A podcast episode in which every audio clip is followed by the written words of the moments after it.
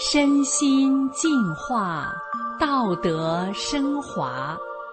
现在是明慧广播电台修炼故事节目。在江南水乡，柳树大概是最常见的植物了。然而，柳树对今天的主角婷婷而言，有美好的记忆，也有可怕的梦魇。这是怎么回事呢？听众朋友，让我们来听听婷婷的故事。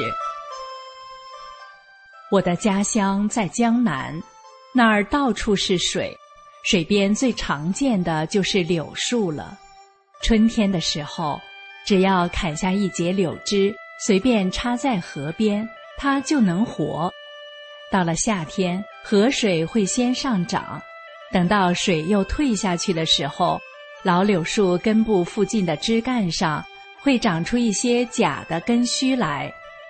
小时候，我们小孩子老觉得那根须像极了童话书里画的老爷爷脸上的胡须，所以我们总是摸着长长的根须。在柳树旁玩儿，但柳树对我来说，也代表着童年痛苦的记忆，尤其是那迎风飘叶、长长的柳枝。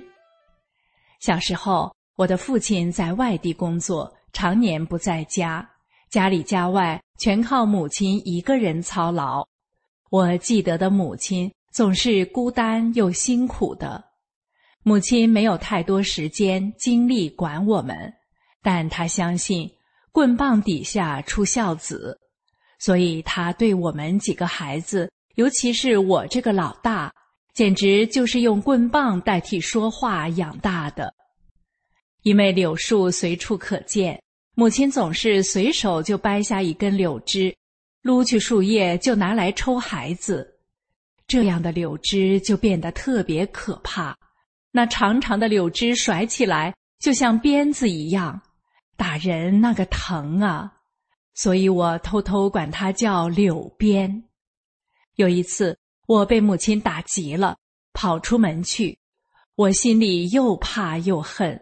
我清楚的记得自己一边跑一边在心里说：“哼，打我！我现在还小，等我长大了，有了孩子。”我一定不打他，让他快乐长大。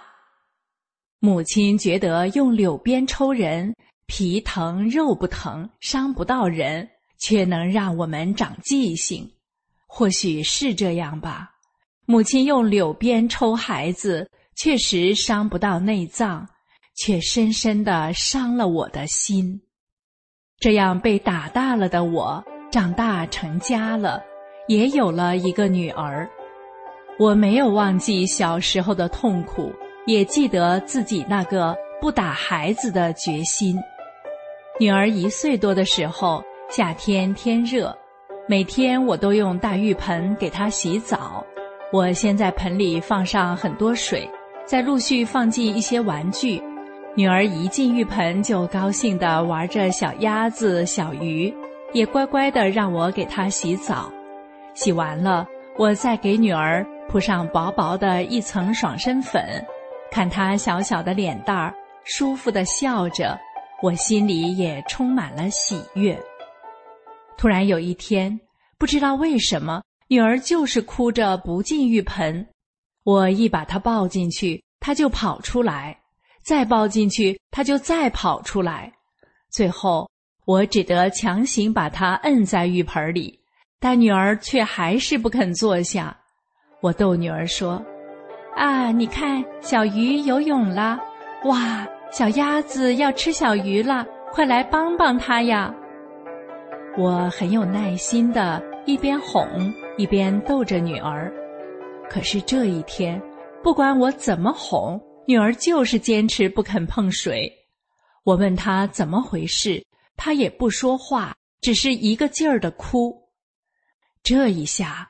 我突然一下火就上来了，啪的一声，我伸手就照女儿屁股上打下去。这一巴掌把女儿吓了一跳，她含着眼泪乖乖的下水了。女儿这一番折腾，弄得我狼狈不堪。我满头大汗，一边帮女儿洗澡。这时，带着火气的我心里想：看来孩子还真是不打不行呢。隔天早上醒来，女儿看起来恹恹的，没什么精神。我一摸，她全身滚烫，我这才恍然大悟。女儿可能昨天就有点发低烧，身上发冷，沾了水一定就更冷了。想到这儿，我的眼泪唰的涌了出来。原来昨天不是女儿不懂事，而是我这个当妈妈的不称职啊！她还那么小，不会表达，我却不够细心，不但没发现孩子哪儿不对劲儿了，还在痛苦的时候打他。就在这一瞬间，我想起了大法师父的一句话。师父在转法轮中说：“你老是慈悲的，与人为善的，做什么事情总是考虑别人。每遇到问题时，首先想这件事情对别人能不能承受得了，对别人有没有伤害，这就不会出现问题。”我是众多法轮大法修炼者的其中一人，而大法要我们始终按照真善忍的理念做人做事。当我想起大法师父的法理时，我立即意识到：哎，我错了，我没按大法的要求做到忍，也没能先为女儿着想。我在心里向大法师父认错，同时。我真诚的对女儿说：“对不起，都是妈妈不对。昨天你是不是怕冷才不愿意洗澡的？”女儿点了点头。对我来说，这次教训实在太深刻了。从此以后，面对孩子在遇到棘手的问题时，我都会想起大法师傅的话：先冷静下来，试着为对方着想。再理智的去处理。很快的，女儿入了小学，上二年级的时候，女儿刚学会自己出门找人玩儿。那段时间，街坊几个孩子放学了就凑在一起玩的不亦乐乎，谁也不想回家做作业。女儿那时常玩到我下班了才想起来要做作业。那阵子。我丈夫因为修炼法轮大法，被关进劳教所迫害，所以家里只剩下我和女儿相依为命。有一天，我加班回家晚了，女儿还没回来，我还从街上把女儿叫回家写作业，然后才赶紧去做饭。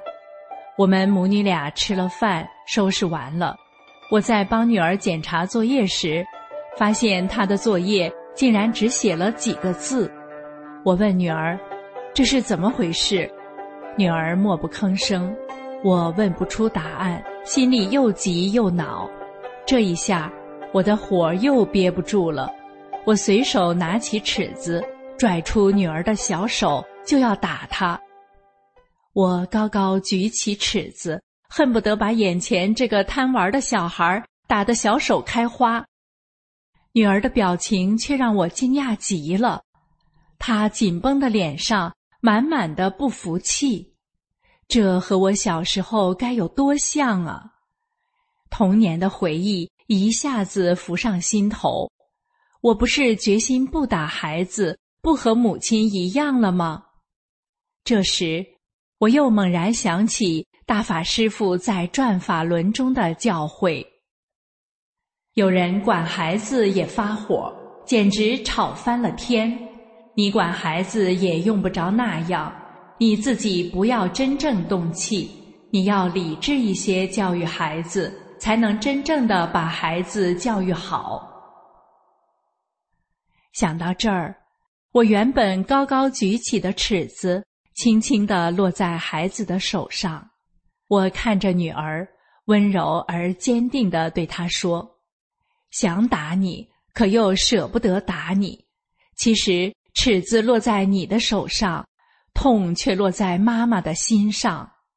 我真的想告诉你，你这样光玩不做作业是不对的。”没想到，我话才说完，女儿僵硬的表情一下子就散开了，她哇的一声哭了。